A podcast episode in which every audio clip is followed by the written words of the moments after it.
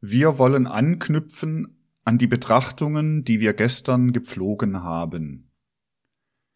Wir haben im Wesentlichen darauf hingewiesen, wie durch Tatsachen, die ich ja erwähnt habe, das sogenannte Christusvolk nach dem Osten gewissermaßen hingeschoben worden ist und wie sich aus anderen Tatsachen heraus ergeben hat, dass aus Europas Mitte, weit übrigens nach Westen hinüber, das eigentliche Kirchenvolk, man könnte auch sagen, die Kirchenvölker sich entwickelt haben.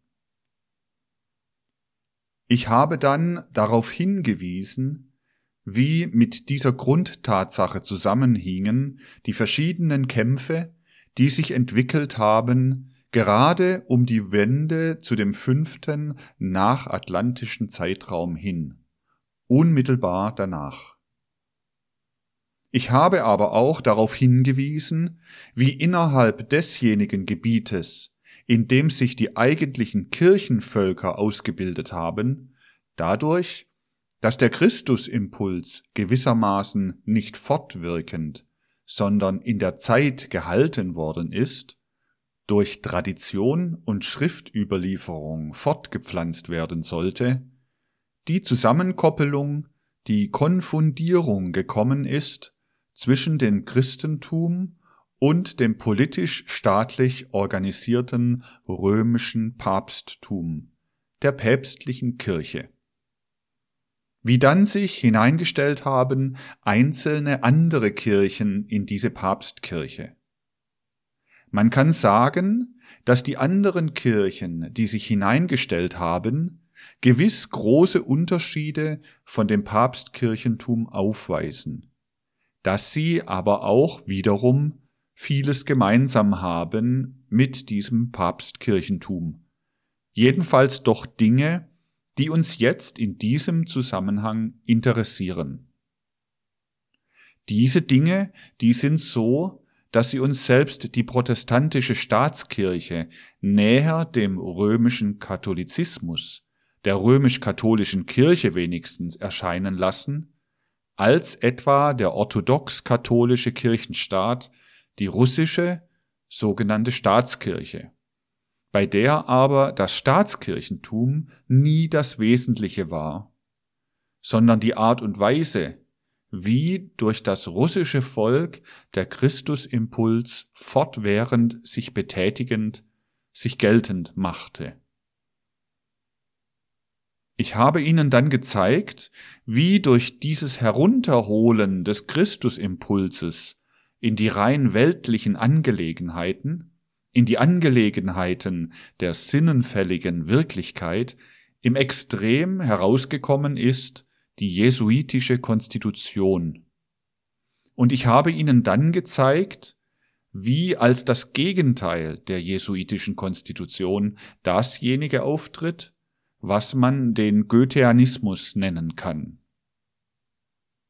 Dieser Goetheanismus, sagte ich Ihnen, er versucht die gegenteilige Bewegung hervorzurufen, die etwas ähnlich ist dem russischen Christentum, nämlich hinaufzuheben dasjenige, was hier auf dem physischen Plane ist, in die geistigen Welten so dass sich trotz aller Verhältnisse auf dem physischen Plane hier die Seele mit den Impulsen verbindet, die in der geistigen Welt selber gehalten werden, die nicht, so wie innerhalb des Jesuitismus, unmittelbar in die sinnenfällige Wirklichkeit heruntergetragen werden, sondern nur durch die Seele heruntergetragen werden. Goethe hat sich seiner ganzen Art nach wenig oft über seine intimsten Gedanken in diesen Angelegenheiten ausgesprochen. Aber wenn man ihn nach dieser Richtung kennenlernen will, ihn selbst, dann darf man immer wiederum auf jene Stelle im Wilhelm Meister verweisen, auf die ich schon in anderem Zusammenhange hingewiesen habe. Jene Stelle, wo Wilhelm Meister in das Schloss eines vornehmen Mannes kommt und ihm unter anderen Dingen auch die Bildergalerie gezeigt wird. Die Sache ist so eingerichtet, dass eigentlich diese Bildergalerie darstellt die Welthistorie und im Grunde genommen innerhalb der Weltgeschichte der Welthistorie darstellt die religiöse Entwicklung der Menschheit. Also Goethe will eigentlich darstellen, es ist dichterische Darstellung einer großen Idee, wie Wilhelm Meister durch eine Bildergalerie geführt wird, in welcher gezeigt wird der religiöse Entwicklungsgang der Menschheit. Wilhelm Meister wird durch den Führer bis zu einem gewissen Punkte gebracht. Da war die Geschichte gegangen bis zu der Zerstörung Jerusalems, und es vermisste dann Wilhelm Meister, was er dem Führer bemerklich machte, die Darstellung des Lebens, wie er sagt, des göttlichen Mannes, der in Palästina unmittelbar vor der Zerstörung Jerusalems gewirkt hat. Da wurde Wilhelm Meister in ein abgesondertes zweites Gemach geführt, in dem dann gezeigt werden konnte, was im ersten Gemach nicht gezeigt wird. Im ersten Gemach war die Entwicklung der Menschheit durch die Religionen hindurch bis zu der Zerstörung Jerusalems gezeigt. Es war also ausgelassen das ganze Leben, wie es dort heißt, des göttlichen Mannes, des Christus Jesus. Im zweiten Gemach wird ihm gezeigt das Leben des Christus Jesus bis zum Abendmahl. Und nun wird ihm auseinandergesetzt. Ja, sieh einmal. Alle die verschiedenen Religionsimpulse bis zu der Zerstörung Jerusalems, welche du im ersten Gemach gesehen hast, die gehen den Menschen an, insofern der Mensch ein Mitglied des Volkes ist, zu dem er gehört. Das ist Volksreligion gewesen, ethnische Religion. Dasjenige aber, was du im zweiten Gemach gesehen hast, das geht den Einzelnen an. Das spricht zum einzelnen Menschen. Das ist gewissermaßen des Einzelmenschen Privatsache. Das kann man nicht anders als an die Individualität des einzelnen Menschen heranbringen. Das kann nicht Volksreligion sein, das spricht zum Menschen überhaupt. Dann vermisste Wilhelm Meister noch die Geschichte des Christus Jesus vom Abendmahl bis zum Tode und über den Tod hinaus. Da wurde er in ein drittes, ganz geheimes Gemach geführt, wo ihm auch dieses gezeigt wurde. Aber zu gleicher Zeit wurde ihm bemerklich gemacht, dass dies eine so intime Angelegenheit sei, dass man eigentlich kein Recht habe, das so darzustellen, wie es gewöhnlich profaniert dargestellt wird für die äußere Welt. Das müsse zum Allerinnersten des Menschen sprechen. Nun kann man mit Recht bemerken, was zu Goethes Zeiten noch so ist, dass man die eigentliche Leidensgeschichte des Christus Jesus nicht äußerlich darstellen sollte, es gilt heute nicht mehr. Wir sind seit jener Zeit durch manche andere Entwicklungsphase gegangen. Aber ich möchte sagen, die ganze Gesinnung Goethes mit Bezug auf diese Sache geht aus dem eben angeführten hervor. Er zeigt ganz klar, dieser Goethe, dass er dasjenige, was Christus Impuls ist, in das Intimste der Seele hereintragen will, dass er es nicht verquicken will mit demjenigen, was äußerlich volksmäßig ist, jedenfalls nicht verquicken will mit der äußeren Struktur, die sich auf dem physischen Plane vollzieht, sondern dass er ein unmittelbares Verhältnis suchen will zwischen der einzelnen individuellen Menschenseele und dem Christusimpuls. Goethe tendiert darauf hin, ein spirituelles Verhältnis zwischen der einzelnen Menschenseele und dem Christusimpuls zu suchen. Das ist von einer großen Bedeutung für das Verständnis nicht nur Goethes, sondern auch des Goetheanismus. Denn wenn man so sprechen kann, wie ich in diesen Tagen zu Ihnen gesprochen habe, dass Goethe und der ganze Goetheanismus gegenüber der äußeren Kultur eigentlich isoliert dasteht, so kann man nicht dasselbe sagen mit Bezug auf die fortschreitende Evolution. Wenn man die intimeren religiösen Fortschritte der zivilisierten Menschheit ins Auge fasst. Da stellt Goethe doch in einer gewissen Beziehung auch für seine Person dar die Fortsetzung von etwas anderem. Aber wir werden das erst verstehen, wie Goethe in einer gewissen Beziehung kontrastiert ist mit all dem, was sonst im mitteleuropäischen Kirchentum auftritt, wenn wir nun ins Auge fassen einen dritten Impuls. Ein solcher dritter Impuls liegt mehr nach Westen zu, also Christusvolk, Kirchenvolk und nun ein dritter Impuls, der auch die Völker in einer gewissen Weise eben impulsiert. Man kann nicht gut sagen inspiriert, aber impulsiert. Das ist so, meine lieben Freunde. Man muss sagen, wie eigentlich dasjenige zustande gekommen ist, was dann in seiner äußersten Konsequenz als Jesuitismus, als dieser Heerbann des Generalissimus Jesus Christus zutage getreten ist. Das hat eine tiefe Begründung im ganzen Wesen der zivilisierten Welt. Man kann dieses Wesen nicht verstehen, wenn man nicht auf etwas blickt, was weiter zurückliegt in der geschichtlichen Entwicklung der Menschheit, aber dann nachgewirkt hat. Sie wissen ja wohl aus der äußeren Geschichte und Religionsgeschichte, dass ursprünglich unter den verschiedenen Formen, in denen das Christentum seinen Siegeszug, wenn ich so sagen darf, gemacht hat, vom Osten nach dem Westen, diejenigen des Arianismus und des Athanasianismus waren. Jene Völker, die als gotische, auch langobardische, sogar als fränkische Völker zunächst in der verschiedensten Weise an dem teilgenommen haben, was man mit Unrecht, aber doch eben die Völkerwanderung nennt. Diese Völker waren ursprünglich Arianer.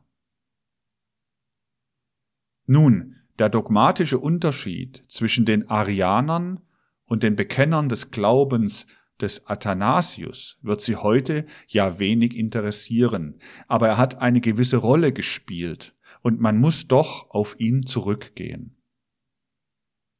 Der dogmatische Unterschied ist eben dieser, dass aus einer bestimmten Weltanschauungsrichtung heraus Arius entgegengetreten ist in Alexandrien, im Besonderen dem Athanasius.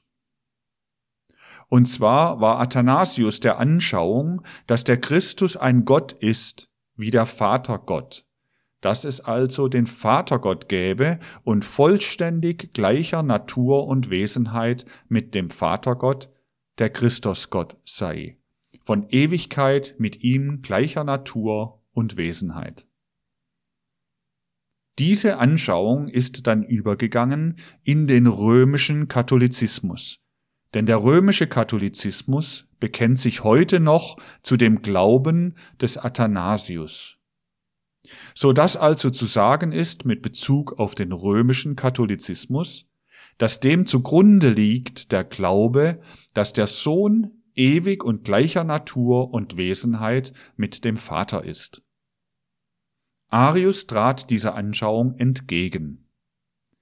Arius war der Meinung, dass man nur sagen könne, es gäbe einen überragenden Gott, den Vatergott, und der Sohn Gott, also der Christus, sei von dem Vater zwar vor der Zeit, aber doch eben geschaffen.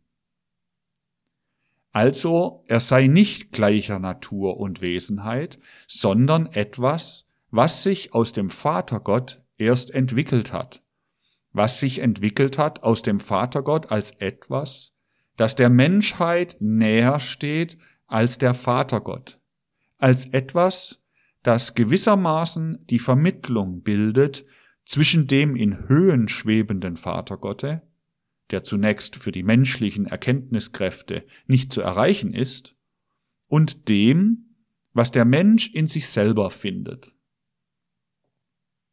Ja, so sonderbar das klingt, das scheint zunächst ein dogmatischer Unterschied zu sein. Es ist ein dogmatischer Unterschied nur für den heutigen Menschen. Es war kein bloßer dogmatischer Unterschied in den ersten Jahrhunderten der christlichen Entwicklung. Denn das arianische Christentum, das ganz fußte, ganz gebaut war auf der Grundlage, die ich Ihnen eben jetzt auseinandergesetzt habe, von dem Verhältnis des Sohnes zum Vater, dieses arianische Christentum leuchtete instinktiv als etwas Selbstverständliches den Menschen ein, die ich genannt habe, den gotischen, den langobardischen, all den Völkern, die ja zunächst die römische Herrschaft ablösten, nach dem Untergange und beim Untergange des römischen Reiches. Sie waren instinktiv Arianer. Sie wissen ja, dass Ulfilas die Bibel übersetzt hat. Seine Übersetzung zeigt klar, dass er selber Arianer war. Die Goten noch, die Langobarden und so weiter, als sie nach Italien gekommen waren, sie waren Arianer. Und erst als Chlodwig zum Christentum gekommen ist, traten die Franken zum Christentum über. Sie nahmen in einer gewissen Beziehung äußerlich, was ihnen innerlich nicht lag, denn sie waren innerlich früher auch Arianer gewesen, das Glaubensbekenntnis des Athanasius an. Und als dann das Christentum namentlich unter jene Flagge gekommen ist, deren hauptsächlicher Träger Karl der Große war, da wurde alles zum Glaubensbekenntnis des Athanasius gebracht und damit die Hinüberleitung besorgt zu der römischen Papstkirche. Und ein großer Teil der ursprünglichen Völker, Barbarenvölker, Goten, Langobarden und so weiter, ging ja unter. Dasjenige, was nicht volksmäßig unterging, wurde dann durch die Athanasianer vertrieben, ausgerottet. Der eigentliche Arianismus lebte sektenmäßig weiter fort, aber er verschwand in unmittelbarer Wirksamkeit als Volksreligion. Nun muss man doch die Frage aufwerfen. Zwei Fragen muss man eigentlich aufwerfen. Erstens, was ist denn das eigentlich, dieser Arianismus, gegenüber dem Glaubensbekenntnis des Athanasius? Und die zweite Frage ist diese. Warum ist er denn innerhalb der europäischen Entwicklung verschwunden, dieser Arianismus? Wenigstens für dasjenige, was äußerlich sichtbar in den geschichtlichen Symptomen ist. Das ist eine außerordentlich interessante Entwicklung. Da kann man nur sagen, auf die Frage, was ist eigentlich der Arianismus, er ist gewissermaßen der letzte Ausläufer, die letzte Ranke derjenigen Weltanschauungen, die, wenn sie hinaufblicken wollten zum Göttlichen, noch versuchten, einen Zusammenhang zu finden zwischen der äußeren sinnenfälligen Welt und dem spirituell Göttlichen, die noch ein Bedürfnis hatten, wirklich das Sinnenfällige nach oben anzuknüpfen an das spirituell Göttliche. Man kann sagen, im Arianismus lebt in etwas abstrakterer Form noch derselbe Impuls, aber nur als Impuls, nicht als Sakramentalismus und nicht als Kultus, der im russischen Christusimpuls lebt. Diese Art des Christusimpulses, die musste eben gerade aus dem Grunde zurückgeschoben werden, weil sie nicht für die Völker Europas war und sie wurde auch ausgerottet von denen, die Athanasianer wurden, aus dem Grunde, weil sie für die Völker Europas nicht war. Wenn man diesen Dingen näher treten will, muss man schon einmal Rücksicht nehmen auf die ursprünglichen Seelenverfassungen der europäischen Bevölkerungsteile. Sehen Sie, diese ursprüngliche Seelenverfassung derjenigen Bevölkerungsteile, die das römische Reich abgelöst haben, die, wie man sagt, was nicht wahr ist, aber ich kann jetzt nicht die Geschichte rektifizieren, ins römische Reich eingetreten sind und so weiter. Also von denen man nur weiß, dass sie eben das römische Reich abgelöst haben. Diese Seelenverfassung der sogenannten germanischen Völker ruht eigentlich ursprünglich auf einem anderen Grunde. Sie kommen von den verschiedensten Seiten her, diese Völker, und vermischen sich mit einer anderen ursprünglichen Bevölkerung Europas, mit einer gewissen Bevölkerung, welche man nicht unrichtig benennt, wenn man sie keltische Bevölkerung nennt. Diese keltische Bevölkerung ist ja da und dort in gewissen Volksteilen heute noch in Resten vorhanden. Heute, wo man alles volksmäßig konservieren will, geht man ja auch darauf aus, das Keltische, wo man es antrifft oder wenigstens anzutreffen sich einbildet, zu konservieren in irgendeiner Weise. Aber man stellt sich das Volksmäßige in Europa nur dann richtig vor, wenn man sich eine Urkultur Europas denkt, die keltisch ist und in die sich dann hineinwenden, hineinentwickeln die anderen Kulturen, germanische, romanische, angelsächsische Kultur und so weiter. Nun, in seiner Ureigenart hat sich das Keltische am längsten erhalten auf den britischen Inseln, namentlich in Wales. Da hat es auch seine Eigentümlichkeit am längsten bewahrt. Und gerade so, wie eine gewisse Art der religiösen Empfindung, möchte ich sagen, nach Osten hinüber abgeschoben worden ist, dass das russische Volk zum Christusvolk wurde, so geschah es durch gewisse Tatsachen, die Sie in jedem Geschichtsbuch ja nachlesen können, wenigstens in manchen Geschichtsbüchern, dass ein gewisser Impuls im Westen, der namentlich von den britischen Inseln ausging, als eine Nachwirkung sich darstellt des alten Keltentums.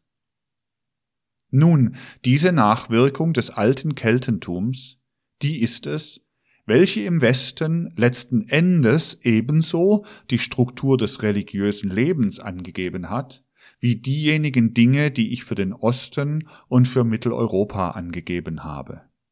Man muss, wenn man diese Dinge einsehen will, darauf Rücksicht nehmen. Was waren eigentlich die Kelten für ein Volk? Sie differenzierten sich in vieler Richtung, aber sie hatten einen gewissen gemeinsamen Zug. Und dieser gemeinsame Zug war der, dass sie in ihrem Seelenleben wenig Interesse hatten für den Zusammenhang zwischen Natur und Menschheit. Sie stellten den Menschen in einer gewissen Weise isoliert von der Natur vor ihre Seele hin. Sie interessierten sich für alles Menschliche, aber nicht, wie der Mensch nun vereinigt ist mit der Natur, wie der Mensch zusammen ist mit der Natur. Während man zum Beispiel im Orient, wo der volle Gegensatz sich entwickelt hat gegenüber dem Keltentum, den Zusammenhang des Menschen mit der ganzen Welt, also auch mit der Natur, durch und durch immer fühlt, den Menschen gewissermaßen herauskommen fühlt aus der Natur, wie ich das bei Goethe auch dargestellt habe. Hatte der Kälte wenig Sinn für den Zusammenhang der menschlichen Natur mit der übrigen, mit der kosmischen Natur. Dagegen hatte er einen gewissen starken Sinn für das Zusammenleben in der sozialen Gemeinschaft, aber so, dass alles dieses Zusammenleben bei den alten Kelten darauf gestellt war, dass Befehlende und Beherrschte da waren, dass Führer und Geführte da waren. Das ist das Wesentliche, das antidemokratische, das aristokratische Element. Das ist etwas, was eigentlich zurückgeht für Europa bis auf die alte Keltenzeit. Und organisiertes aristokratisches Element, das ist da das Wesentliche. Organisiertes aristokratisches Element. Nun gibt es, ich möchte sagen, eine gewisse Blüte dieses aristokratischen keltischen Königstum-Elementes. Der König, der der Führer ist, der um sich herum organisiert seine Hilfsführer und so weiter, das wächst aus dem Keltentum heraus.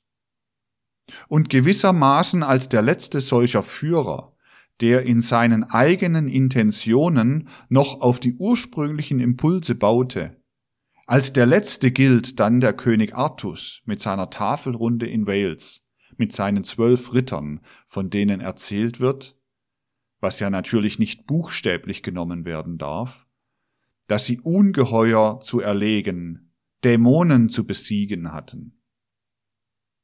All das weist noch hin auf die Zeit alten Zusammenlebens mit der geistigen Welt. Die ganze Art und Weise, wie man sich die Artus-Sage gebildet hat, alles das, was sich legendarisch um den König Artus herumgruppiert hat, das zeigt, wie das Keltenelement auch in dieser seiner Fortsetzung lebte in dem Königtum. Und von dieser Seite aus gab es Verständnis für das Befehlsmäßige, das Anordnende, das Organisierende des Königselementes. Nun geschah folgender Vorgang.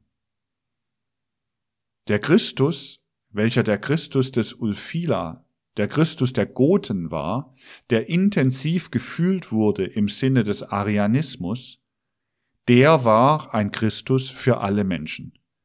Für Menschen, die sich in einer gewissen Beziehung gleich fühlten, für Menschen, die nicht aristokratische und aristokratisierende Unterschiede machen. Er war zugleich eine Nachwirkung, eine letzte Nachwirkung desjenigen, was man im Oriente gefühlt hat, als Zusammenwirkung dessen, was der Mensch auf der Erde mit dem ganzen Kosmos und auch mit der Natur erlebt. Die Natur war gewissermaßen herausgeworfen aus jener Konstitution, welche in der sozialen Einrichtung des keltischen Königtums lebte. Diese zwei Dinge, in den Einzelheiten kann ich das nicht erörtern, aber im Prinzipe kamen in Europa zunächst zusammen und trafen sich mit einem Dritten. Sie stießen so zusammen, dass zunächst der Arianismus vordrang. Aber weil er noch eine Nachwirkung war desjenigen, was Natur und Mensch zusammenkoppelt, verstanden ihn jene nicht, die unter den rein keltischen Impulsen standen auch in der Fortsetzung der germanischen, der fränkischen Völker und so weiter. Sie verstanden ihn nicht, sie verstanden nur dasjenige, was in ihrer Königsstruktur war. Und daher entstand zunächst der Drang, der noch nachwirkte in der altsächsischen Evangeliendichtung Heliand, den Christus selber umzudeuten in einen Heerkönig, in einen königlichen Anführer, in einen Fürsten, der seine Mannen hat. Aus Unverstand gegenüber dem, was vom Orient noch herüberkam, und aus der Sucht, das, was man verehren soll, als König zu verehren, als weltlichen König zu gleicher Zeit, entstand diese Umdeutung des Christus in der Form des Heerkönigs. Nun kam ein drittes dazu. Das kam vom Süden, das kam aus dem römischen Reich. Das römische Reich, das war ja schon früher infiziert von diesem, man könnte es vielleicht heute nennen, staatsmäßigen Elemente. Das römische Reich, es war kein Staat, es war ein Reich, aber man versteht sich vielleicht heute besser, wenn man sagt staatsähnliches Gebilde. Dieses römische Reich, es ist ja in gewisser Beziehung sehr ähnlich, nur ebenso verschieden, wie die verschiedenen Territorien geografisch auseinanderliegen, verschiedene Bedingungen die soziale Struktur erzeugen. Es ist, nur aus anderen Grundlagen hervorgehend, doch gewissermaßen recht ähnlich dem, was aus der Königsorganisation hervorging. Es hat ja dann hingedrängt zur Kaiserorganisation aus der Republik heraus, ist aber eben ein Reich, ähnlich dem, was im Keltentum mit germanischer Färbung dann aus den verschiedenen Königstümern herausgewachsen ist.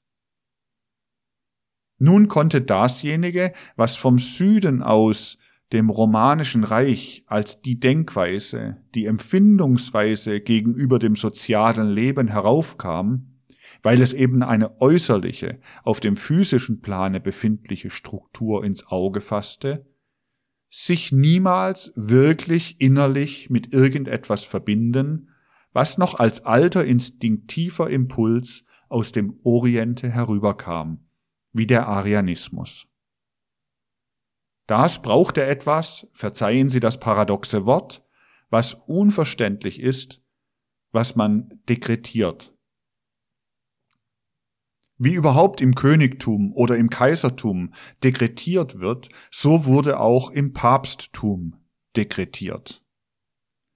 Was Arius gelehrt hat, das lässt sich an den Menschen heranbringen, indem man an gewisse Gefühle appelliert, die ja am besten in den Völkern waren, von denen ich gesprochen habe. Verwandte Seiten davon sind schließlich in allen Menschen. Dasjenige, was im athanasianischen Glaubensbekenntnis liegt, das spricht zu dem menschlichen Verständnisempfinden recht wenig. Das muss man dekretieren, wenn man es einfügen will der Volksgemeinschaft. Das muss man zum Gesetze machen. Wie man weltliche Gesetze macht, so muss man auch das athanasianische Glaubensbekenntnis zum Gesetze machen. So ist es ja auch geworden das völlig Unverständliche, Sonderbare von der Gleichheit des Sohnes mit dem Vater, die beide von Ewigkeit her beide gleich Gott sind und so weiter. Das wurde ja auch später so aufgefasst, dass man sagte, zu verstehen brauche man es nicht, man müsse es glauben. Es ist eben etwas, das sich dekretieren lässt. Der athanasianische Glaube ließe sich dekretieren. Und er ließ sich, indem er ausgesprochen, indem er unmittelbar angewiesen war auf das Dekretieren, auch einführen in eine politische Kirchenorganisation. Der Arianismus sprach zum einzelnen Menschen, zum individuellen Menschen. Der ließ sich nicht einfügen in eine Kirchenorganisation. Der Arianismus ließ sich nicht dekretieren. Aber auf das Dekretieren kam es an, aus jenen Unterlagen heraus, von denen ich Ihnen gesprochen habe. So wuchs dasjenige, was aus dem Süden heraufkam, aus dem Athanasianismus, mit der Tendenz zu dekretieren, zusammen mit dem Instinkt nach einer Organisation, an deren Spitze ein Führer mit zwölf Unterführern stand. Für Mitteleuropa hat sich das ineinander geschoben. Für das britische Westeuropa und später auch für Amerika blieb aber ein gewisser Rest der alten Gesinnung, wie sie in dem Fürstentume, in dem aristokratischen Elemente war, in dem, was das Gesellschaftliche organisiert, das Geistige hineinzieht in das Gesellschaftliche. Dass das Geistige hineinbezogen gedacht wurde im Gesellschaftlichen, das sehen Sie ja dann an der Artus-Sage, in dem erzählt wird, dass die Ritter der Artus-Tafelrunde Ungeheuer zu besiegen, Dämonen zu bekriegen hatten und so weiter. Das Geistige also spielt da hinein, spielt so hinein, dass man das nur pflegen kann, wenn man nicht dekretiert, sondern wenn man es zur Natur macht, wenn man es organisiert. Und so kam es, dass während dem durch Mitteleuropa das Kirchenvolk sich entwickelte, gegen Westen hin, namentlich gegen die englisch sprechende Bevölkerung hin, dasjenige entstand, was man nun nennen kann, um eine dritte Benennung für diesen Strom zu haben, das Logenvolk oder die Logenvölker, wo ein gewisser Zug dazu ursprünglich vorhanden war, Gesellschaften zu bilden, in den Gesellschaften zu erzeugen, die Gesinnung der Organisation. Und so kam es, dass währenddem durch Mitteleuropa das Kirchenvolk sich entwickelte, gen Westen hin, namentlich gegen die englisch sprechende Bevölkerung hin, dasjenige entstand, was man nun nennen kann, um eine dritte Benennung für diesen Strom zu haben, das Logenvolk oder die Logenvölker, wo ein gewisser Zug dazu ursprünglich vorhanden war, Gesellschaften zu bilden, in den Gesellschaften zu erzeugen die Gesinnung der Organisation. Die Organisation hat letzten Endes nur einen Wert, wenn sie durch geistige Mittel gemacht wird, ohne dass der andere sie bemerkt. Sonst muss man eben dekretieren. Dekretiert wurde in Mitteleuropa. Logenmäßige Herrschaft wurde mehr in dem versucht, was sich dann als Fortsetzung des Keltentums in der englisch sprechenden Bevölkerung ausbildete, so dass das Logenvolk oder die Logenvölker entstanden, die im Wesentlichen eigentlich in sich bemerkbar dasjenige haben, was nicht die ganze Menschheit organisiert, sondern gesellschaftsmäßig zusammenfasst, ordensmäßig zusammenfasst. Das ordensmäßige Zusammenfassen liegt in dieser Fortsetzung desjenigen, was sich an die Artussage anknüpft. Es ist so, dass im weltgeschichtlichen Leben immer die Dinge sich ineinander schieben. Niemals kann man eine Entwicklung verstehen, wenn man nur sich vorstellt, dass das Folgende aus dem Vorhergehende auf geradelinigem Wege entsteht. Die Dinge schieben sich in der Entwicklung ineinander. Und so ist es eine merkwürdige Tatsache, dass in Bezug auf die menschliche Vorstellungsart, in Bezug auf alles dasjenige, was wirkt in der menschlichen Seele, dieses Logenprinzip, das ja dann in den Freimaurern seine affenartige Karikatur erzeugt hat, dieses Logenartige nun wiederum innerlich verwandt ist mit dem Jesuitismus. So dass, wie feindlich auch, wie spinnefeind, wenn ich mich des trivialen Ausdrucks bedienen darf, der Jesuitismus diesem Logentum ist, das wissen Sie ja, es da doch in Bezug auf die Form des Vorstellens eine ungeheure Ähnlichkeit gibt. Und in Ignatius von Loyola hat ganz gewiss zu dem, was er gewirkt hat, was er als Großartiges geschaffen hat, ein keltisches Blutelement mitgewirkt, das in seinen Adern floss.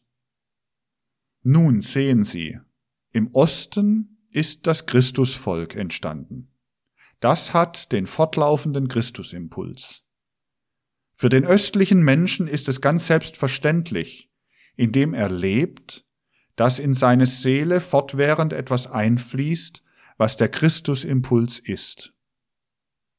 Für das Kirchenvolk der mittleren Länder hat sich das abgestumpft oder abgelähmt, indem der Christusimpuls an den Anfang unserer Zeitrechnung verlegt worden ist und später an ihn angeschlossen wurde Dekretierung, staatliche Dekretierung und traditionelle und prinzipiengemäße Fortpflanzung.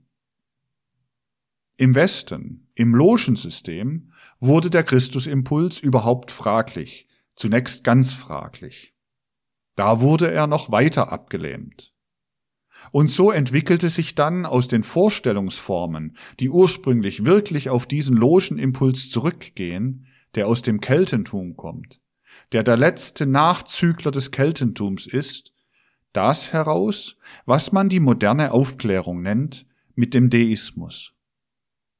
Und es ist außerordentlich interessant zu verfolgen, wie himmelgroß der Unterschied ist zwischen der Art und Weise, wie sich ein Angehöriger eines mitteleuropäischen Kirchenvolkes zu dem Christusimpuls verhält und ein Angehöriger des britischen Reiches.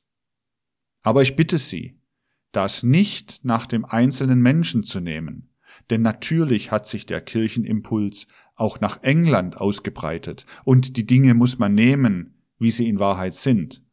Man muss diejenigen Menschen nehmen, die zusammenhängen mit dem, was ich jetzt als Logenimpuls geschildert habe, was aber namentlich auch in das staatliche Leben hinein im ganzen Westen gegangen ist. Aus diesem hat sich ein anderes Verhältnis zu Christus herausentwickelt. Sie können fragen, wie steht der Angehörige des Christusvolkes zu Christus? Nun, er weiß, wenn ich mich richtig in meiner Seele erlebe, so finde ich den Christusimpuls. Denn er ist da drinnen, er wirkt immerfort da drinnen. Der Angehörige des Kirchenvolkes, der sagt etwa wie Augustinus, der in seiner Reifezeit auf diese Frage, wie finde ich den Christus, gesagt hat, so wie die Kirche mir den Christus darbietet. Die Kirche sagt mir, wer der Christus ist. Von der Kirche kann ich es lernen, denn die Kirche hat aufbewahrt durch ihre Tradition, was im Anfange über den Christus gesagt war. Derjenige, der Angehöriger des Logenvolkes ist, und es sind wirklich die Angehörigen des Logenvolkes, der fragt in einer ganz anderen Weise nach dem Christus weder wie das Kirchenvolk noch wie das Christusvolk, sondern er sagt, ja, die Weltgeschichte spricht von einem Christus, der einmal da war. Ist es vernünftig, einen solchen Christus anzunehmen? Wie rechtfertigt sich der Einfluss des Christus in der Weltgeschichte vor der Vernunft? Das ist ja im Wesentlichen die Christologie der Aufklärung der Aufklärung, die da verlangt für den Christus, dass er sich vor der Vernunft rechtfertige.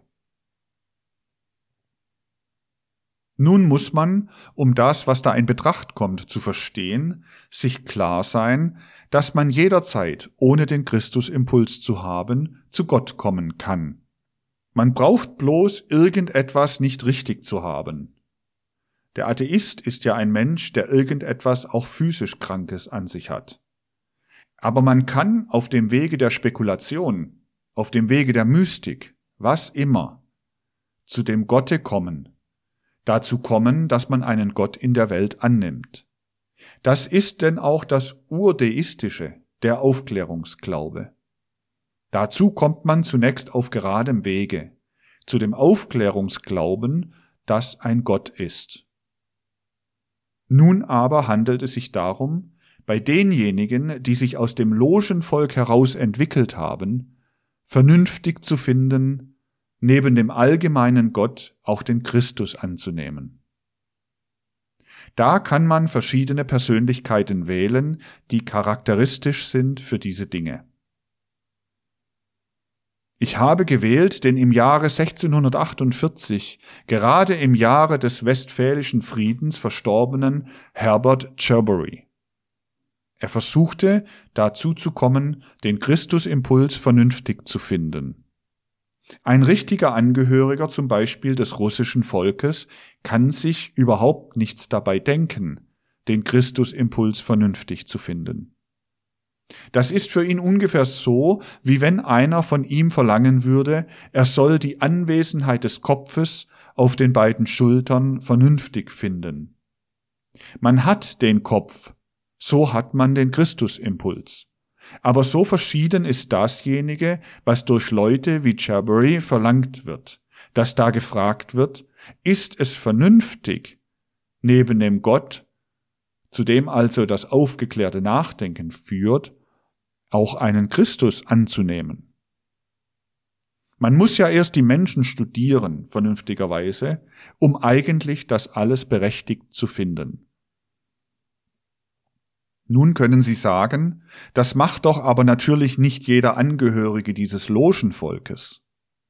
Selbstverständlich macht das nicht jeder Angehörige des Logenvolkes. In ausgesprochenen Begriffen machen es die Philosophen. Die anderen Leute denken ja nicht so viel. Aber in ihren Instinkten, in ihren Empfindungen, in den unterbewussten Schlüssen machen es schon alle Leute, die in irgendeiner Weise im Zusammenhang stehen mit dem Impulse des Logenvolkes. Der Mann, von dem ich hier rede, der sagte sich zunächst, betrachten wir alle einzelnen Religionen, was sie gemeinsames haben. Das ist nun überhaupt so ein Trick der Aufklärung.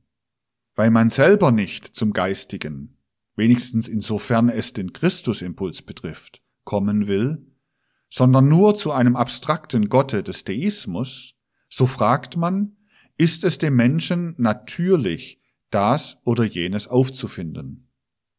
Da suchte zunächst Cherbury, der viel gereist war, sich zu unterrichten über das, was die verschiedenen Religionen Gemeinsames haben.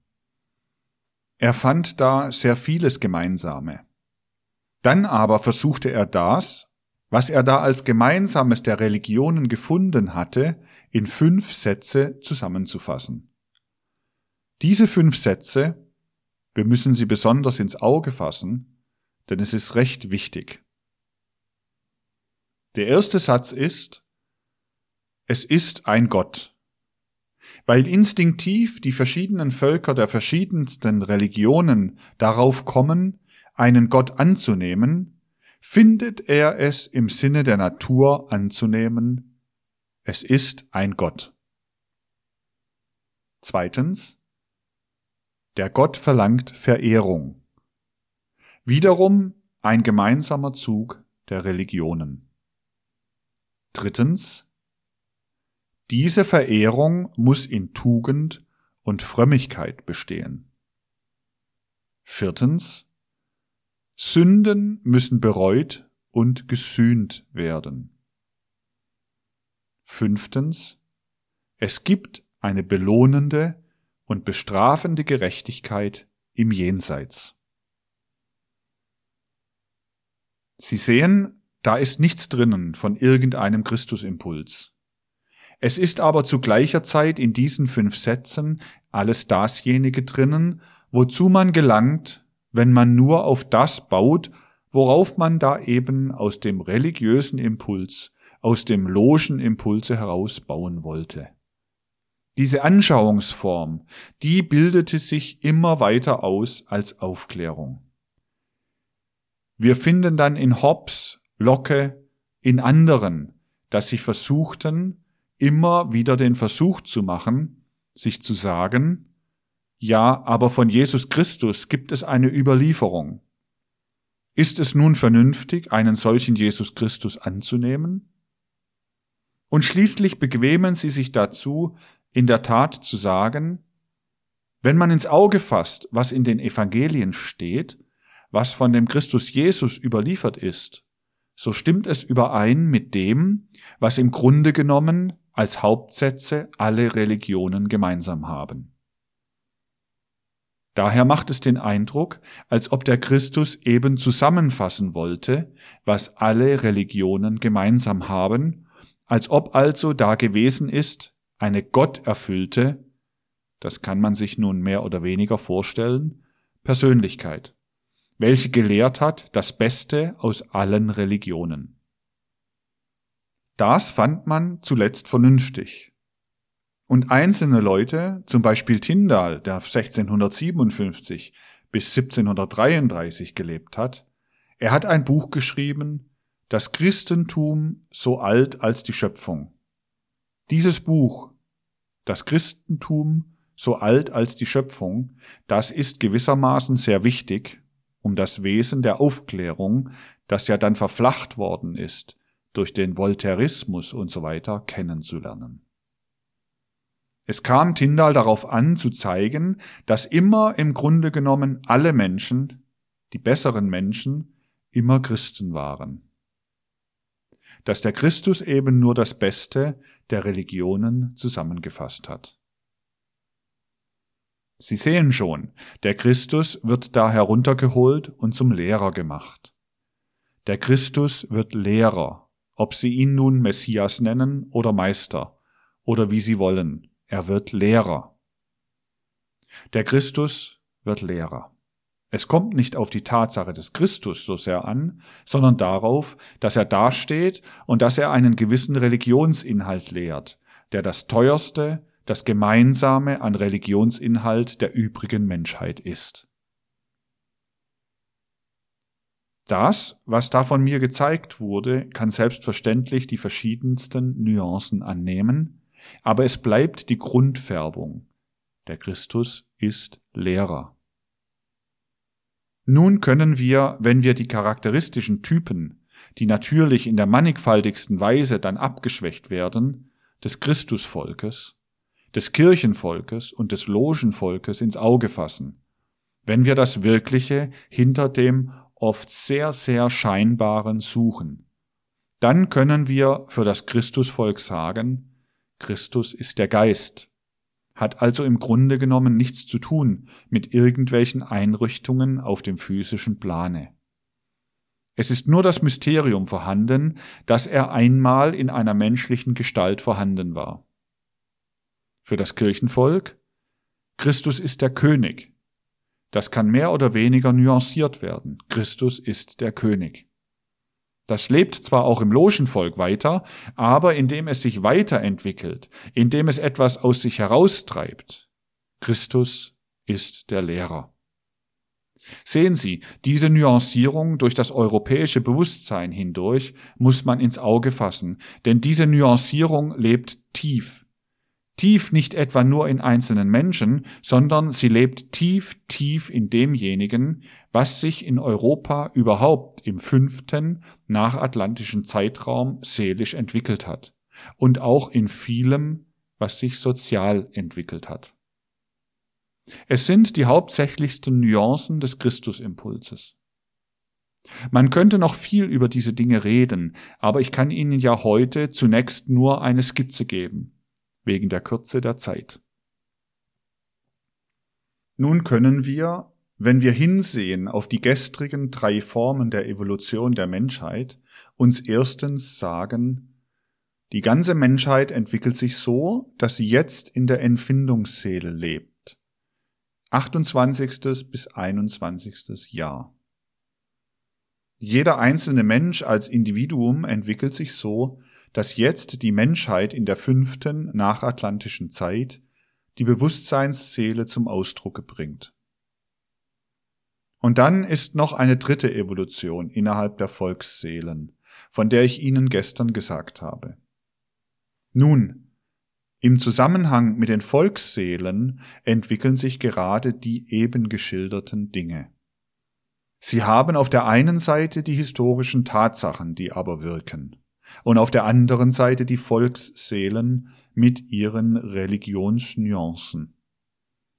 Dieses Zusammenwirken macht, dass das Christusvolk mit dem Impuls Christus ist der Geist, das Kirchenvolk mit dem Impuls Christus ist der König und dass die Logenvölker mit dem Impuls Christus ist der Lehrer sich entwickeln. Das hängt von der Volksnuancierung ab. Das ist die dritte Evolution. Nun schlägt in der wirklichen äußeren Entwicklung immer das eine in das andere hinein. Natürlich, in der Wirklichkeit wirkt das eine auf das andere, durch die anderen. Es schlägt immer das eine in das andere hinein. Nicht wahr, wenn Sie mich zum Beispiel jetzt fragen, wer gehört ins Logenvolk hinein? Wer gehört diesem Aufklärungsdeismus an? Ja, da ist es merkwürdigerweise so gekommen, dass ein reinster Typ dieses Aufklärungsdeismus der Harnack in Berlin ist. Das ist ein viel reinerer Typ als irgendeiner, den man jenseits des Kanals finden kann. Das mischt sich alles durcheinander im modernen Leben. Aber will man die Dinge verstehen, will man sie in ihren Ursprüngen verfolgen, dann darf man eben nicht bei Äußerlichkeiten stehen bleiben, sondern dann muss man sich klar sein darüber, dass es so zusammenhängt, dass die dritte Evolutionsströmung, die sich mit dem Volkstümlichen zusammenkoppelt, eben hineingeht in das, was ich Ihnen jetzt hier dargestellt habe. Aber es ist immer vorhanden, weil ja die anderen Evolutionsströmungen auch da sind, die Reaktion, das Anstürmen der Bewusstseinsseele gegen dieses Volksmäßige. Und das tritt in den verschiedensten Punkten zutage. Das stürmt, ich möchte sagen, von diesem oder jenem Zentrum auf. Und ein solches Aufstürmen, das ist auch der Goetheanismus, der eigentlich mit all dem, was ich jetzt geschildert habe, nichts zu tun hat. Und doch wiederum mit allem sehr viel zu tun hat, von der einen oder von der anderen Seite betrachtet. Denn es entwickelt sich früh als eine Parallelströmung zu dem, was ich Ihnen als Artusströmung geschildert habe, die Gralsströmung. Die Gralsströmung, die der genaue Gegensatz der Artusströmung ist. Die Gralsströmung entwickelt sich so, dass derjenige, der den Tempel des Grals besuchen will, unzugängliche Wege zu gehen hat. 60 Meilen lang, dass der Tempel ganz im Verborgenen liegt, dass man dort überhaupt nichts erfährt, wenn man nicht fragt. Kurz, diese ganze Gralsstimmung ist die des Verbindung herstellens zwischen dem intimsten der menschlichen Seele, wo die Bewusstseinsseele erwacht, mit den spirituellen Welten. Es ist, wenn ich so sagen darf, auf künstliche Weise angestrebt, das Hinauflenken der sinnenfälligen Welt in die spirituelle Welt, das auf instinktive Weise im Christusvolk angestrebt ist. Wollen wir daher in Form einer Zeichnung dieses merkwürdige Ineinanderwirken der europäischen Religionsimpulse verfolgen, so können wir sagen, wir haben einen Impuls, es ist derjenige, der instinktiv heute noch keimhaft und unausgebildet in dem Christusvolk lebt? Da kommen dann die Geister, wenn sie Philosophen werden, wie Solowjew dazu, diesen Christusimpuls als etwas Selbstverständliches zu nehmen. Mitteleuropa ist durch seine ethnografischen und durch seine ethnischen Verhältnisse nicht dazu angelegt, das so zu nehmen. Da muss es auf künstliche Weise gemacht werden. Da ist es dann so, dass in der Gralsströmung nach Europa hereinwirkt dasjenige, was man, ich möchte sagen, wie eine Beugung des Wirbels als Gralsströmung hereinwirkend haben kann. Das strahlt überall nach Europa hin, aber es muss dann eben Gralsströmung sein, ist deshalb auch nicht volksmäßig beschränkt. In dieser Gralsstimmung wenn auch sehr stark in den untersten Kräften seines Bewusstseins, lebte Goethe. Suchen Sie sich diese Gralsstimmung auf, Sie werden sie überall finden. Da steht er in gewisser Beziehung nicht isoliert da. Dadurch schließt er sich an Vorhergehendes an. Mit Luther, mit der deutschen Mystik, mit alledem, was da vorangegangen war, hatte er nichts zu tun. Das wirkt mehr oder weniger auf ihn so, dass es ihn bildet, dass es ihn zum Weltmenschen macht. Dasjenige, was ihn dazu führt, drei Stufen zu unterscheiden, die Stufe der volksmäßigen Religion, die Stufe der Religion der Weisen, die dem Einzelnen vorgeführt wird im zweiten Gemach, die intimste Religion, die nur intim im dritten Gemach zu der Seele spricht, und die Mysterien von Tod und Auferstehung enthält, das, was ihn dazu führt, in dieser Weise hinaufzuheben, nicht jesuitisch herunterzuführen, sondern hinaufzuheben, das in der Sinnenwelt wirksame religiöse in die spirituellen Höhen, das ist die Gralsstimmung. Und Gralsstimmung, so paradox das besonders heute klingt, ist im Russizismus, Gralsstimmung ist durchaus im Russizismus. Und auf dieser im Russizismus vorhandenen unbesieglichen Gralsstimmung beruht eben jene Zukunft des Russentums für die sechste nachatlantische Zeit, von der ich so oft habe zu sprechen gehabt. Das ist es, was man jetzt ins Auge fassen muss, wenn man die eine Seite betrachtet. Und fassen wir die andere Seite ins Auge, so haben wir da alles das, was weder den Christusimpuls so nimmt, nun wie im Osten gewissermaßen wie eine Invasion, noch nimmt als etwas, was eine durch Tradition und Schrift in Fortpflanzung lebendes ist, sondern ihn als das Vernünftige nimmt. Das ist dasjenige, was sich innerhalb des Logentums und namentlich innerhalb aller seiner Verzweigungen, seiner Fortsetzungen zeigt. Ich will es mit einer anderen Farbe bezeichnen. Das ist dasjenige, was sich dann verpolitisiert im Westen, was der äußerste Ausläufer ist des Artustums, desjenigen, was im König Artus verkörpert ist.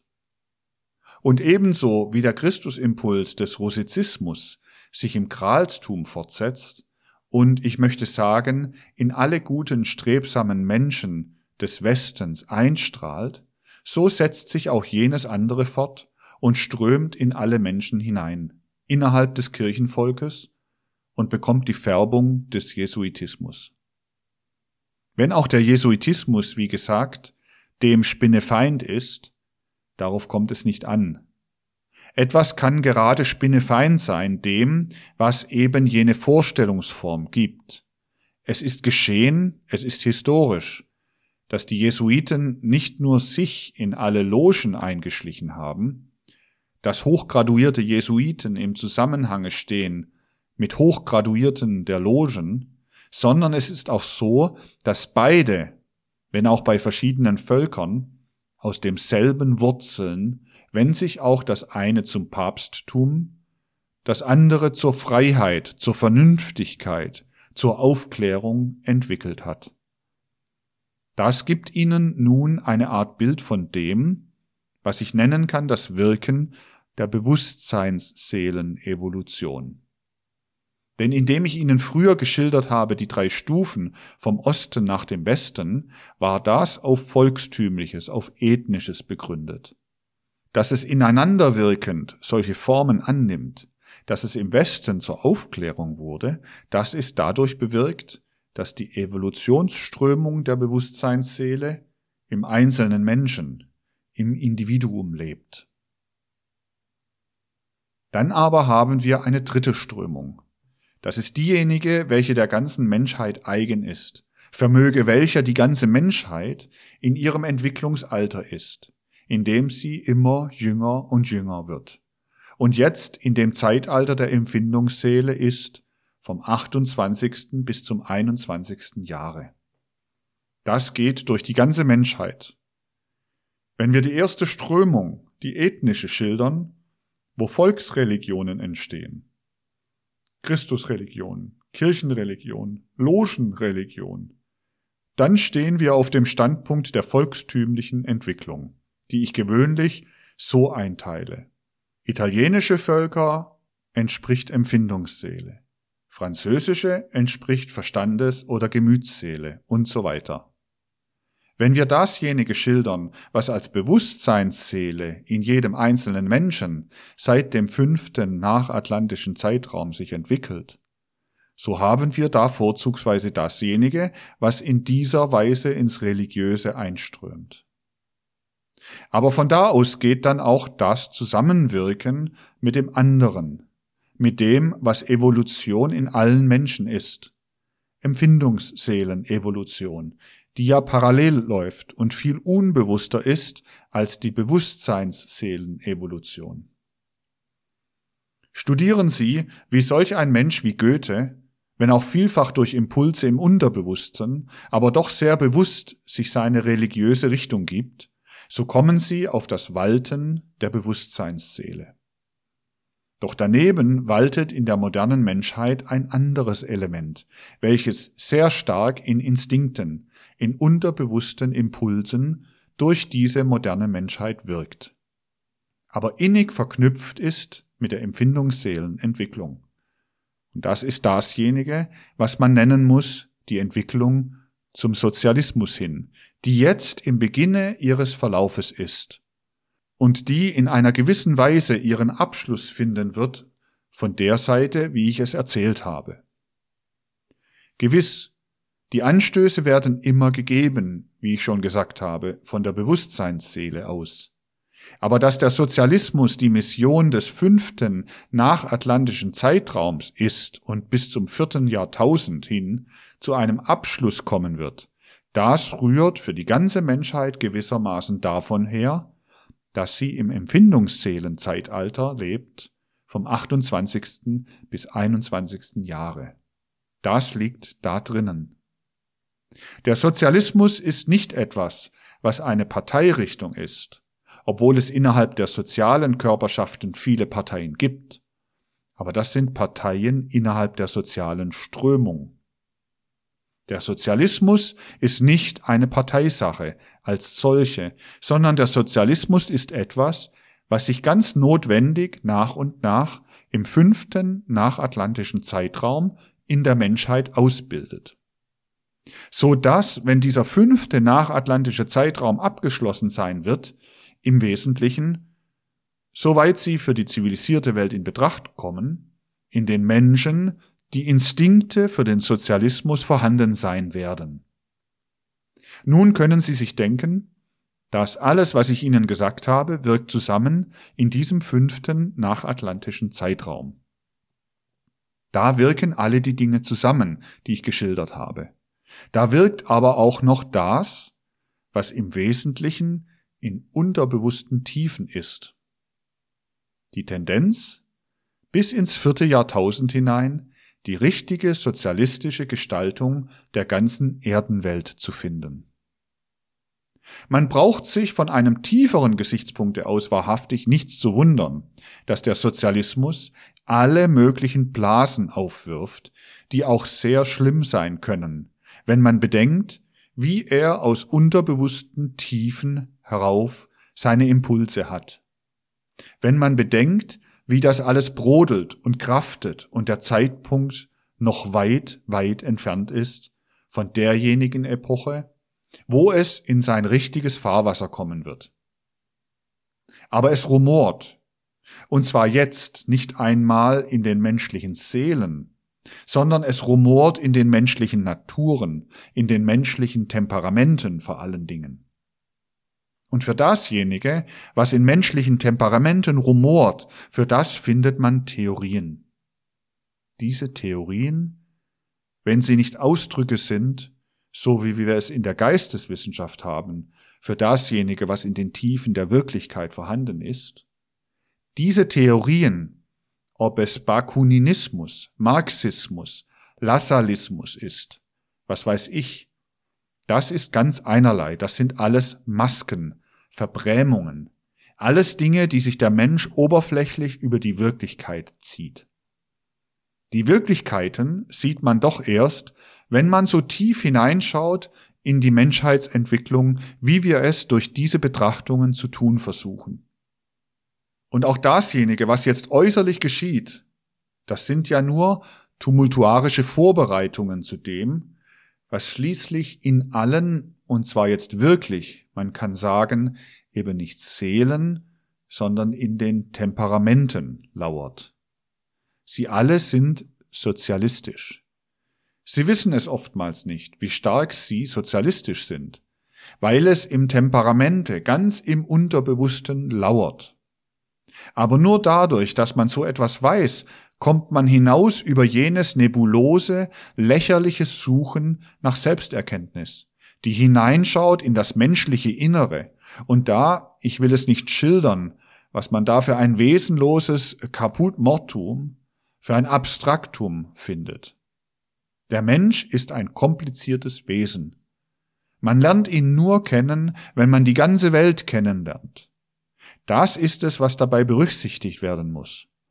Betrachten Sie einmal von diesem Gesichtspunkte aus die Welt, die Menschheit, wie sie sich im fünften nachatlantischen Zeitraum heranentwickelt hat. Sagen Sie sich nun selbst, da haben wir im Osten das Christusvolk mit dem wesentlichsten Impuls. Christus ist Geist. Es lebt in der Natur dieses Volkes, dass dasjenige, was nur als Vorläufer hat geschehen können, durch die andere europäische Bildung, wie mit instinktiver, mit elementarer Gewalt, mit historischer Notwendigkeit durch den Russizismus in die Welt kommt. Es ist dem russischen Volke als Volk diese Mission übertragen, das Kralswesen als religiöses System bis zum sechsten nachatlantischen Zeitraum so auszubilden, dass es dann ein Kulturferment der ganzen Erde werden kann. Kein Wunder, wenn sich dieser Impuls kreuzt mit den anderen Impulsen, die vorhanden sind, dass die anderen Impulse sonderbare Formen annehmen. Welches sind die anderen Impulse? Nun, der Christus ist König, Christus ist Lehrer. Ja, bis zu dem, der Christus ist Lehrer, kann man kaum gehen, denn das versteht eigentlich das russische Gemüt, wie ich schon sagte, doch eigentlich nicht, was das heißen soll. Dass man das Christentum lehren kann, dass man das nicht erlebt als etwas, was in der eigenen Seele ist. Aber Christus ist König, so ist doch das Russentum mit dem Christus ist König zusammengewachsen. Und da sehen wir das Zusammenstoßen desjenigen, was am allerwenigsten jemals in der Welt zusammengehört hat. Das Zusammenstoßen mit dem Zarismus, die östliche Karikatur des Prinzips, irdische Herrschaft einzuführen auf dem Gebiete des Religionswesens. Christus ist König und der Zar ist sein Stellvertreter. Diese Zusammenkopplung dieses Westlichen, das im Zarismus sich ausspricht, mit dem, was gar nichts damit zu tun hat, mit dem, was durch die russische Volksseele im russischen Gemüte lebt.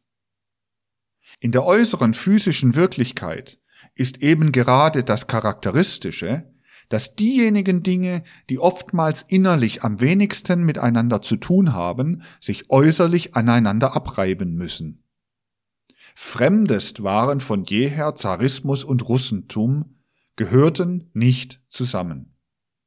Wer das russische Wesen versteht, namentlich religiös, der wird daher die Einstellung auf die Ausscheidung des Zarismus immer als etwas Selbstverständliches für den wirklichen nötigen Zeitpunkt haben finden müssen. Aber bedenken Sie, dass dieses Christus ist der Geist, innerlichstes ist dass es zusammenhängt mit der edelsten Kultur der Bewusstseinsseele und nun zusammenstößt, während der Sozialismus rumort, mit dem, was in der Empfindungsseele lebt, so wie ich es dargestellt habe. Kein Wunder, dass die Ausbreitung des Sozialismus in diesem östlichen Teile von Europa Formen annimmt, die überhaupt unbegreiflich sind ein unorganisches Ineinanderspielen der Bewusstseinsseelenkultur und der Empfindungsseelenkultur. Vieles, was in der äußeren Wirklichkeit geschieht, es wird Ihnen klar und verständlich sein, wenn Sie diese innerlichen Zusammenhänge ins Auge fassen. Und notwendig ist es schon einmal für die gegenwärtige Menschheit und für ihre Entwicklung in die Zukunft hinein, dass die Menschheit nicht aus Bequemlichkeit und Faulheit vorbeigeht an dem, was ja zu ihrem Wesen gehört. Verständnis zu haben dafür, in welchen Zusammenhängen wir jetzt drinnen stehen. Man hat es nicht verstanden, hat es nicht verstehen wollen. Dadurch ist das europäische jetzt mit dem amerikanischen verknüpfte Chaos gekommen die furchtbare Katastrophe. Nicht eher wird man aus der Katastrophe herauskommen, bis die Menschen sich geneigt zeigen werden, so sich zu verstehen, wie sie sind, aber eben wie sie sind innerhalb der gegenwärtigen Zeitenentwicklung, innerhalb der gegenwärtigen Zeitepoche. Das ist es, was man einsehen muss. Daher ist es mir so wichtig, dass man einsieht, wie das, was ich mir denke als anthroposophische Bewegung, wirklich angeknüpft werden soll an die Erkenntnis der großen Evolutionsimpulse der Menschheit, angeknüpft werden soll an dasjenige, was die Zeit unmittelbar jetzt von den Menschen fordert. Natürlich ist es dann ein großer Schmerz, wenn man sieht, wie wenig eigentlich die Gegenwart geneigt ist, anthroposophische Weltanschauung gerade von dieser Seite her zu begreifen und ins Auge zu fassen. Sie werden aus dem, was ich gesagt habe, einsehen, wie das, was als Sozialismus heraufsteigt, durch allgemeine Gesichtspunkte, möchte ich nun ergänzen, was ich in der vorigen Woche in Anknüpfung an die Philosophie der Freiheit gesagt habe, eine in der Menschennatur ganz allgemein begründete, immer weiter und weiter greifende Erscheinung in der Menschheit ist. Die heutigen Reaktionen, die dagegen stattfinden, sind für den, der die Dinge durchschaut, einfach furchtbar. Für den, der die Dinge durchschaut, ist es klar, dass wenn es auch noch so tumultuarisch, noch so im Rumoren darinnen sich geltend macht, was Sozialismus ist über die ganze Erde hin, dieses internationale Element, dass das dasjenige ist, was zukunftsträchtig ist und dass das, was jetzt auftritt, die Konstituierung von allen möglichen National, Nationchenstaaten, dasjenige ist, was der Menschheitsevolution entgegenarbeitet.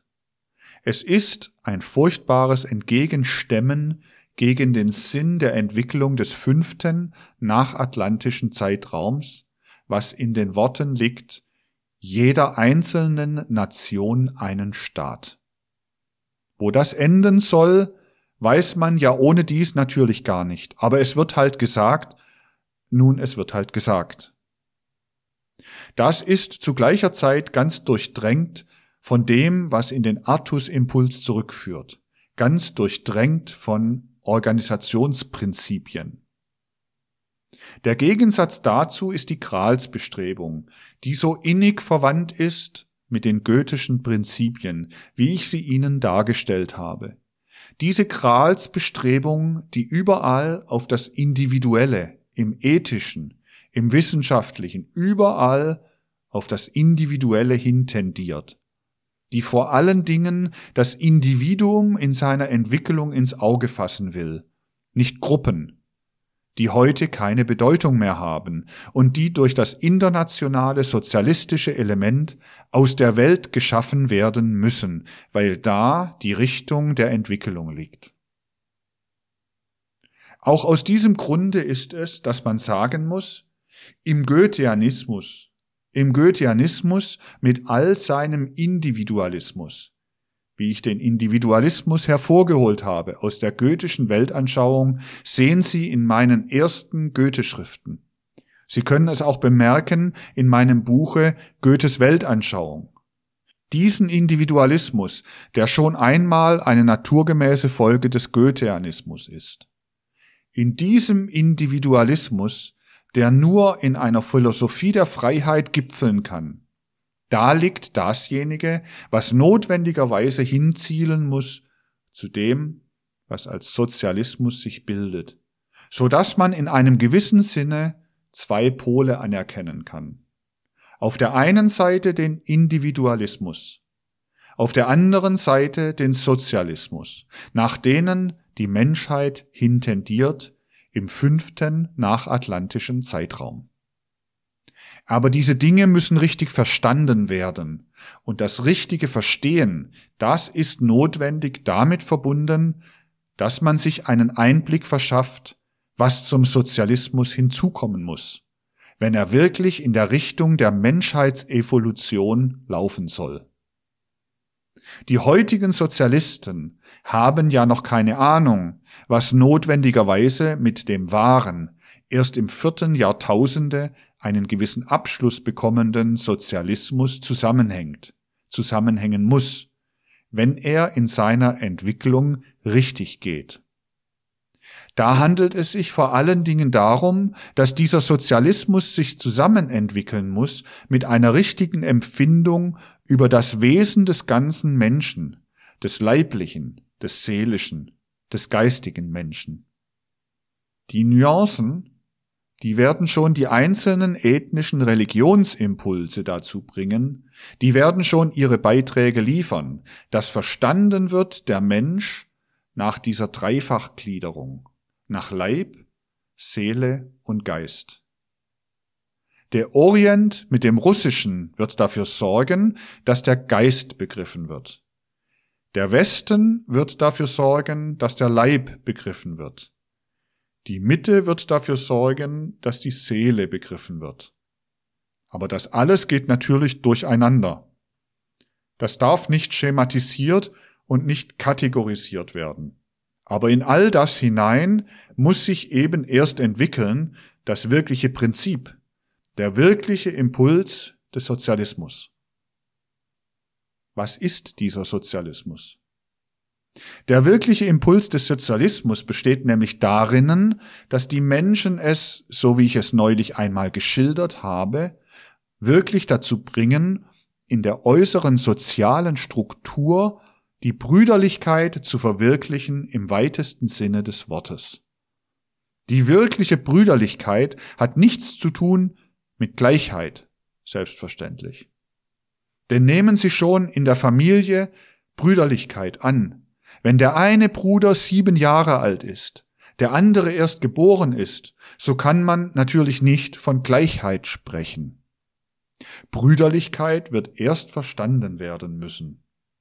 Aber das ist auch alles, was auf dem physischen Plan zu verwirklichen ist.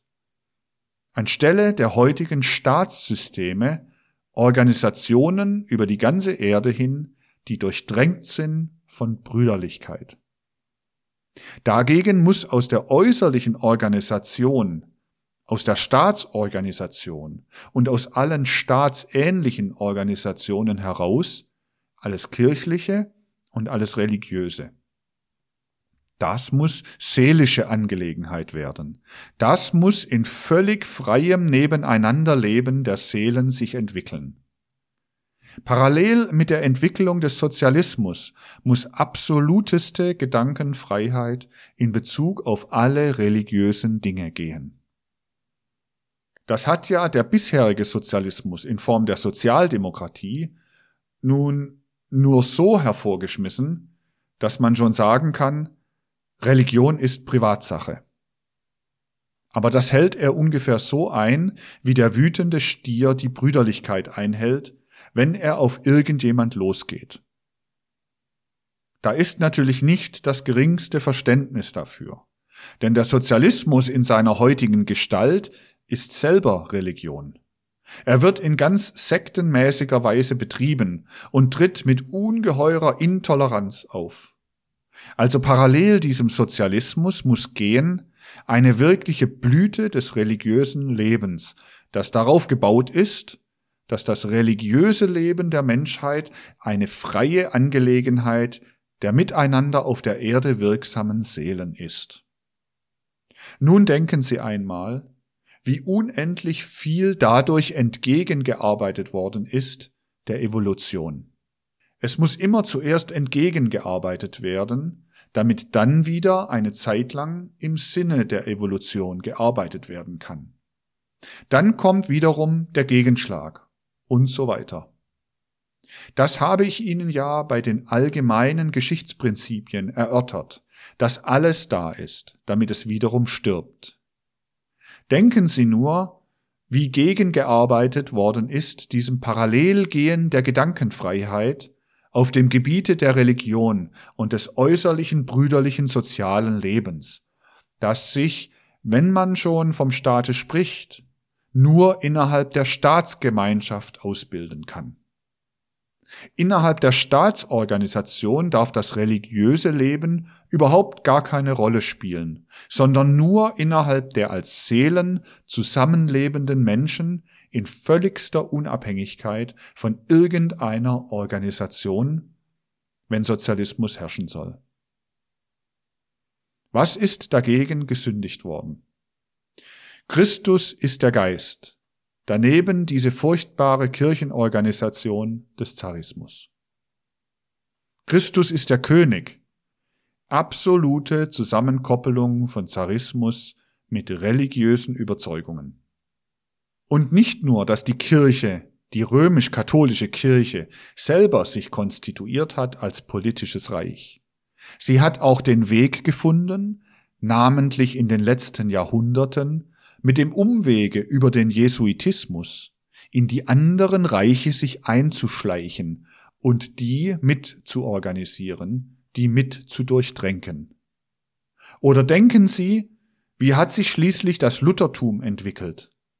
Gewiss, Luther ging hervor aus jenem Impulse, so habe ich ihn auch einmal dargestellt, und er ist zu Recht ein Geist, der mit dem einen Gesicht nach dem vierten, mit dem anderen Gesicht nach dem fünften Zeitraum weist und insofern einen zeitgemäßen Impuls hat. Er tritt auf, aber was geschieht dann? Dann koppelt sich dasjenige, was Luther auf religiösem Gebiete gewollt hat, mit den Fürsteninteressen der einzelnen deutschen Höfe zusammen.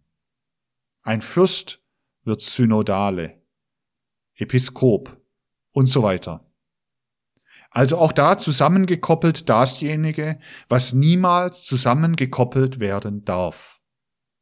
Oder durch Dränkung des die äußere Staatsorganisation durchsetzenden Staatsprinzips mit dem katholischen religiösen Prinzip wie es in Österreich war, in dem jetzt zugrunde gehenden Österreich, worauf das ganze Unglück Österreichs im Grunde genommen doch zurückgeht. Unter anderen Ägiden, namentlich unter der Ägide des Goetheanismus, würde es möglich gewesen sein, in Österreich sehr gut Ordnung zu schaffen. Das ist auf der einen Seite. Auf der anderen Seite, im Westen, in der englisch sprechenden Bevölkerung überall Durchdringung von Logentum mit Fürstentum. Das ist gerade das Charakteristische, dass die staatliche Organisation im Westen überhaupt nicht zu verstehen ist, und Frankreich und Italien sind ja ganz infiziert davon, ohne dass man da die Durchsetzung mit dem Logentum ebenso ins Auge fasst, wie man in Mitteleuropa die Durchsetzung mit dem Jesuitismus oder mit anderem ins Auge fassen muss. Also gegen dasjenige, was notwendig parallel gehen muss dem Sozialismus, ist furchtbar gesündigt worden, und das muss ins Auge gefasst werden. Ein weiteres, was mit der Entwicklung nach dem Sozialismus parallel gehen muss, ist auf dem Gebiete des geistigen Lebens die Emanzipation alles Strebens nach dem Geiste, unabhängig von der Staatsorganisation. Die absolute Aufhebung aller Kasernierung der Wissenschaft und dessen, was mit Wissenschaft zusammenhängt. Das ist das Notwendige. Jene über die Welt zerstreuten Kasernen der Wissenschaft, die man Universitäten nennt, das sind Dinge, welche am allermeisten entgegenstreben dem, was sich im fünften nachatlantischen Zeitraum entwickeln will. Denn so wie Freiheit herein muss auf religiösem Gebiete, so muss auf dem Gebiete der Erkenntnis die Möglichkeit entstehen, dass ein vollständig gleiches Zusammengehen entsteht dass jeder seinen Anteil haben kann an der Fortentwicklung der Menschheit.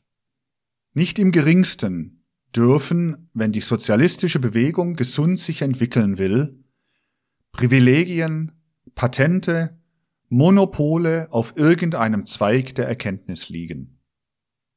Da wir heute noch sehr weit entfernt sind von dem, was ich eigentlich meine, so ist es wohl nicht nötig, dass ich nach irgendeiner Seite ihnen zeige, wie es möglich ist, die Kasernierung der Wissenschaft aufzuheben und wie es möglich ist, jeden Menschen zu seinem Anteil an der Evolution nach dieser Richtung zu bringen. Denn das wird zusammenhängen mit tiefgreifenden Impulsen, die im Erziehungswesen, ja in dem ganzen Verhältnis von Mensch zu Mensch sich entwickeln werden. Aber so wird es sein, dass alle Monopole, Privilegien, Patente, die sich auf den Besitz geistiger Erkenntnisse beziehen, schwinden werden und nur die Möglichkeit vorhanden sein wird, dass der Mensch den Inhalt des geistigen Lebens nach allen Richtungen hin auf allen Gebieten so geltend machen kann, wie er in ihm liegt, wie er stark in ihm liegt, wie stark er in ihm zum Ausdruck kommt. In einer Zeit, in der man immer mehr und mehr dahin strebt, solche Dinge wie die Medizin zum Beispiel zu monopolisieren durch die Universitätsleute, in der man auch auf den verschiedensten anderen Gebieten alles, alles durchorganisieren will, in einer solchen Zeit hat man es ja nicht nötig, über Einzelheiten der geistigen Gleichheit zu sprechen. Denn wir sind ja natürlich noch sehr weit davon entfernt, und die meisten von uns haben genügend Zeit zu warten bis zu ihrer nächsten Inkarnation, wenn sie ein vollständiges Verständnis anstreben dessen, was mit Bezug auf diesen dritten Punkt zu sagen ist. Aber natürlich, Anfänge könnten überall gebildet werden. So ist es nur möglich, wenn man anteilnehmend an der modernen Menschheit und an unserer Zeit im Kopfe hat, welche Impulse walten, wenn man namentlich diesen Sozialismus, der da waltet, ins Auge fassen und ihn zusammenhalten kann mit dem, was parallel gehen muss. Freiheit des religiösen Denkens, Gleichheit auf dem Gebiete der Erkenntnis. Die Erkenntnis muss für die Menschen so gleich werden, wie nach dem Sprichworte der Tod alle gleich macht, denn sie führt in die Zukunft, eben in die übersinnliche Welt hinein, in die der Tod auch hineinführt. So wenig man nämlich den Tod monopolisieren und patentieren kann, so wenig kann man in der Wirklichkeit die Erkenntnis monopolisieren und patentieren. Und wenn man es doch tut, erzeugt man eben nicht Träger der Erkenntnis, sondern diejenigen, die eben das geworden sind, was heutige sogenannte Träger der Erkenntnis sind. Es betrifft ja natürlich nirgendwo wiederum den Einzelnen, gerade so wenig wie das andere den Einzelnen betrifft, sondern es betrifft dasjenige, was ja für die Zeit bedeutsam ist, die Gestaltung, die soziale Gestaltung der Zeit. Unsere Zeit insbesondere, die das allmählich in die Dekadenz kommende Bourgeoistum darlebte, die hat ja gezeigt, wie heute immer unwirksamer und unwirksamer ein Aufbäumen wird gegen dasjenige, was eigentlich gegen die Evolution geht. Das Papsttum geht ganz entschieden gegen die Evolution. Als der Altkatholizismus sich in den 70er Jahren dagegen aufgebäumt hat, nach der Aufstellung des Infallibilitätsdogmas, dieser Krönung des päpstlichen Monarchismus, da wurde es ihm ja schwer und wird ihm bis heute schwer gemacht, während er gute Dienste leisten könnte, gerade in Bezug auf dieses Aufbäumen gegen den päpstlichen Monarchismus. Wenn Sie rückblicken auf dasjenige, was ich gesagt habe, dann werden Sie doch finden, dass gegenwärtig hier außen auf dem physischen Plane etwas ist, was eigentlich in die Seelen hineingehört und in den Geist des Menschen hineingehört. Während auf dem äußeren physischen Plane eigentlich die Brüderlichkeit heraus will. Es hat sich auf dem physischen Plane dasjenige geltend gemacht, hat ihn organisiert, diesen physischen Plan, was auf den physischen Plan unmittelbar nicht gehört. Natürlich gehört es auf den physischen Plan, insofern die Menschen auf dem physischen Plane stehen und es in den Seelen lebt, aber es gehört nicht hinein dadurch, dass man auf dem physischen Plane die Leute organisiert. Auf dem physischen Plane müssen zum Beispiel die Religionen absolut nur Seelengemeinschaften sein können, nicht äußerlich organisiert sein, müssen die Schulen als solche ganz anders organisiert sein. Vor allen Dingen dürfen nicht Staatsschulen sein und so weiter. Das alles muss aus der Freiheit des Gedankens, aus der Individualität des menschlichen Wesens herausgehen können.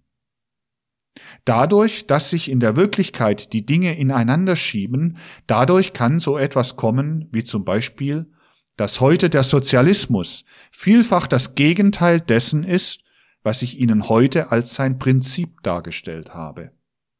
Er ist tyrannisch, er ist machtlüstern, er ist dasjenige, was am liebsten alles andere auch in die Hand nehmen möchte.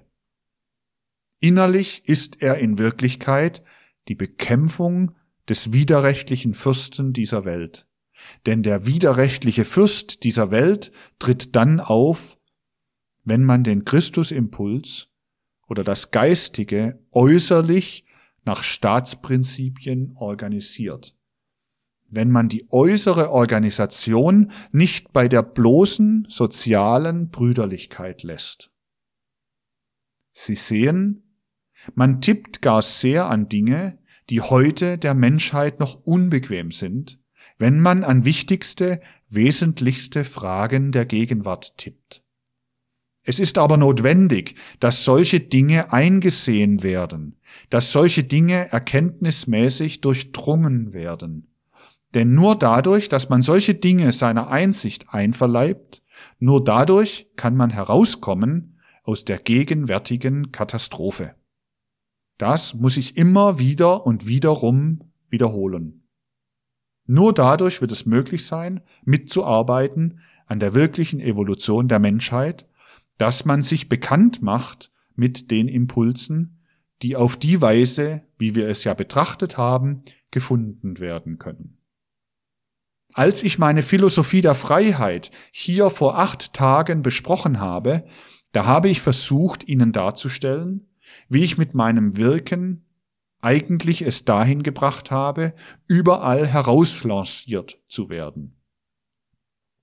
Sie erinnern sich wohl noch an dieses Herauslancieren auf den verschiedensten Gebieten. Ja, ich darf wohl sagen, auch mit dem Goetheanismus darf ich mich von den verschiedensten Seiten her als herauslanciert betrachten.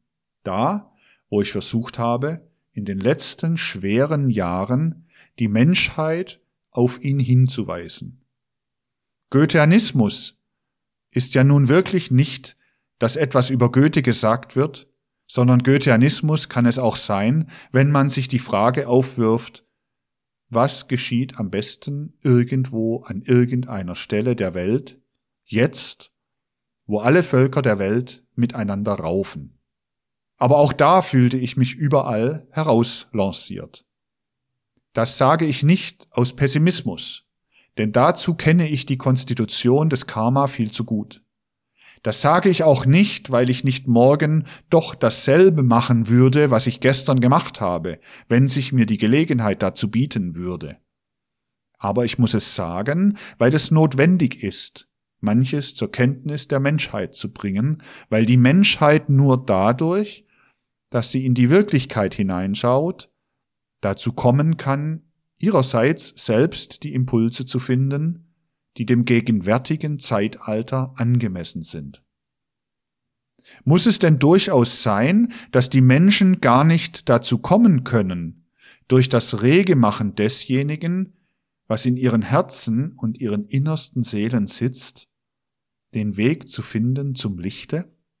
Muss es denn auf dem Wege des äußeren Zwanges sein, muss es denn auf dem Wege geschehen, dass erst alles zusammenbricht, damit die Menschen anfangen zu denken? Soll man nicht diese Frage doch jeden Tag, jeden Tag aufs Neue aufwerfen? Nicht verlange ich, dass der Einzelne dies oder jenes tut, denn ich weiß sehr gut, wie wenig man in der Gegenwart tun kann. Aber was notwendig ist, ist Einsicht zu haben, nicht immer dieses falsche Urteil und dieses Nichtbemühen zu haben, in die Dinge hineinzuschauen, wie sie ihrer Wirklichkeit nach sind. Einen merkwürdigen Eindruck hat mir eine Bemerkung gemacht, die ich heute Morgen lesen konnte. Ich las in der Frankfurter Zeitung, also in einer deutschen Zeitung, die Betrachtung eines Mannes, den ich vor 18, 20 Jahren gut gekannt habe, mit dem ich viele einzelne Dinge besprochen habe. Ich las in der Frankfurter Zeitung ein Feuilleton von ihm. Ich habe ihn seit 16, 18 Jahren nicht mehr gesehen. Er ist Dichter und Dramatiker. Seine Stücke sind aufgeführt worden. Paul Ernst heißt er. Ich habe ihn seinerzeit einmal sehr gut kennengelernt.